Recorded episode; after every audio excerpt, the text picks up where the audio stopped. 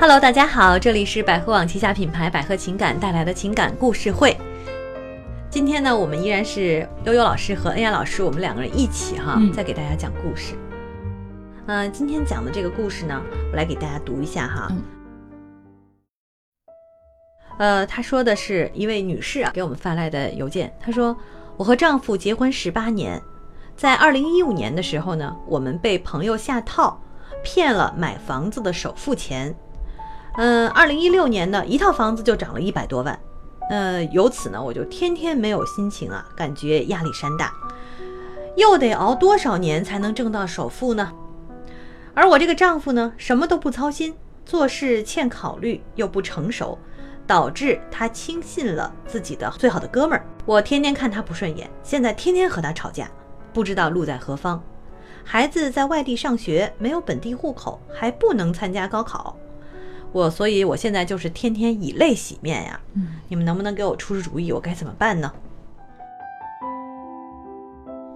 嗯，其实世界上最难买的就是没有，也就是回头药。说白了，现在他以泪洗面也不是解决问题的一个方法呀，嗯对吧？嗯呃，车到山前必有路，既然你咱们摊上这种事情了，那没办法，咱们想办法怎么去赚这个钱，只能，而不是说嗯去去回避这件事情，天天的责怪、埋怨、吵架，这些都是无济于事的一些一些做法。对，是消极的。对，嗯，你看，她说是二零一五年的时候，由于她老公亲信了自己最好的哥们儿，嗯所以呢，他们不小心被骗走了钱。这个钱可能也有可能是做生意啊，等等啊，我猜啊。嗯，对那么这个钱应该有一个几十万，对吧？对，然后她说，二零一六年的时候，一套房子就涨了一百万，所以特别郁闷。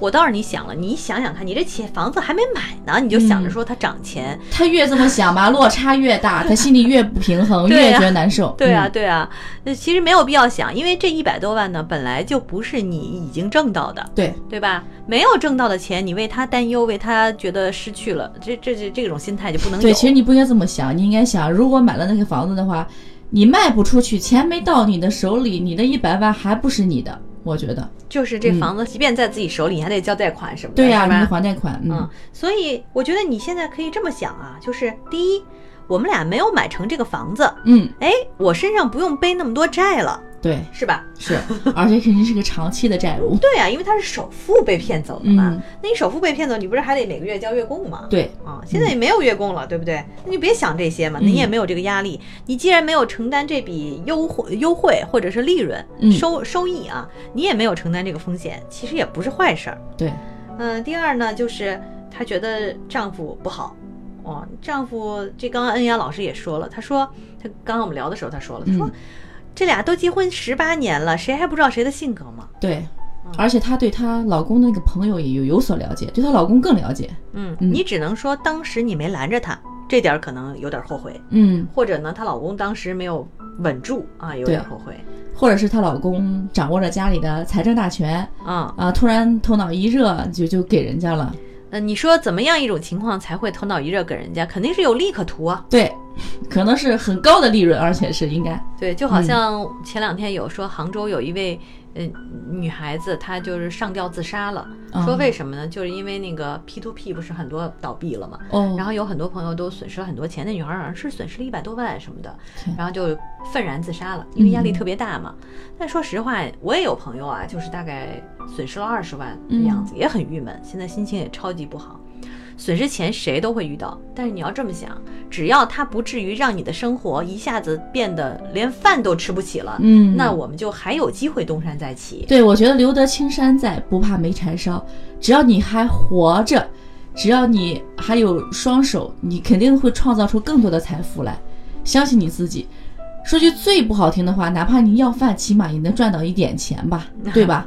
对这是最最简单不过的一件事情了。但是当然不是鼓励大家去这么做啊，就是说，如果你完全放弃自己的话，你连最基本的翻身可能性都没有了。对，嗯就是我们这个信心不能没有。对啊，在这个生活当中几十年，谁还不会碰到特别困难、特别拮据的时候呢？对，只不过呢，是之前有的，现在没有了。如嗯果连这点承受能力都没有，那人生以后还有好多事儿会发生呢。嗯是不是？关键时候你是在，就是说最落魄的时候，千万不要想和你以前好的生活去做对比，对，这个时候会让你心理落差更大。嗯，嗯，嗯，更想不开。所以还是先别想那些过去那些事儿了，也别想损失的那一百万了。那对他觉得好像我损失了钱， 我还损失了一百万，他是这么啊，想不的。会这么想的，说白了就这样，对这很多在股票市场里面的朋友就是这样的，对吧？对，他股们嗯票你扔进去多少钱，你还想我还赚几千万、几个亿呢？ 对我这股票好像涨了，哎呦跌了，我啊心疼死了，我怎么没在高的时候把它抛出去？啊对，你没抛就没抛呗，但它这不属于你，这是事实了，已经对，对，他你没有拿到手里的钱都不是你都的是。钱，对，然后呢，她又说到说的跟她的这个老公的关系啊，现在比我就是很生气，因为你看我辛辛苦苦跟你一块儿攒的钱，嗯你把它轻信扔给人家了，我们现在要不回来了，我就恨你，我看你就不顺眼，我天天嗯找茬跟你吵架，你跟他吵架有意思吗？有意义吗？对，没有任何作用，而且只她是老让自己公更伤心。对她老公肯定也很后悔，嗯，对是吧？对，说白了，两个人现在都处于后悔落魄的时候，那两个人更加一起就是携手同心的，呃，想想有什么赚钱的方法，对吧？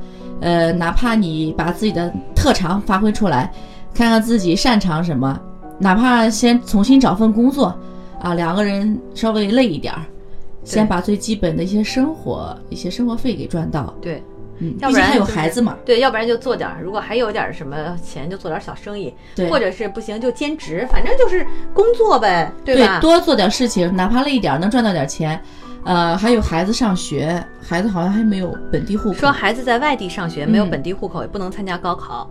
那如果没有本地户口，不能参加高考，那就只在能回老家去考对试。对对，这个就没办法。对，因为现在还有这一个恐怕还不是他现在能解决问题。就算你有那一百万，你也解决解决不了这个了问题啊户口问题。对对啊，你对就算买了那房子，我不知道啊，每个城市不一样，有的城市可能买了房子能入户，嗯啊，那有的城市可能不行。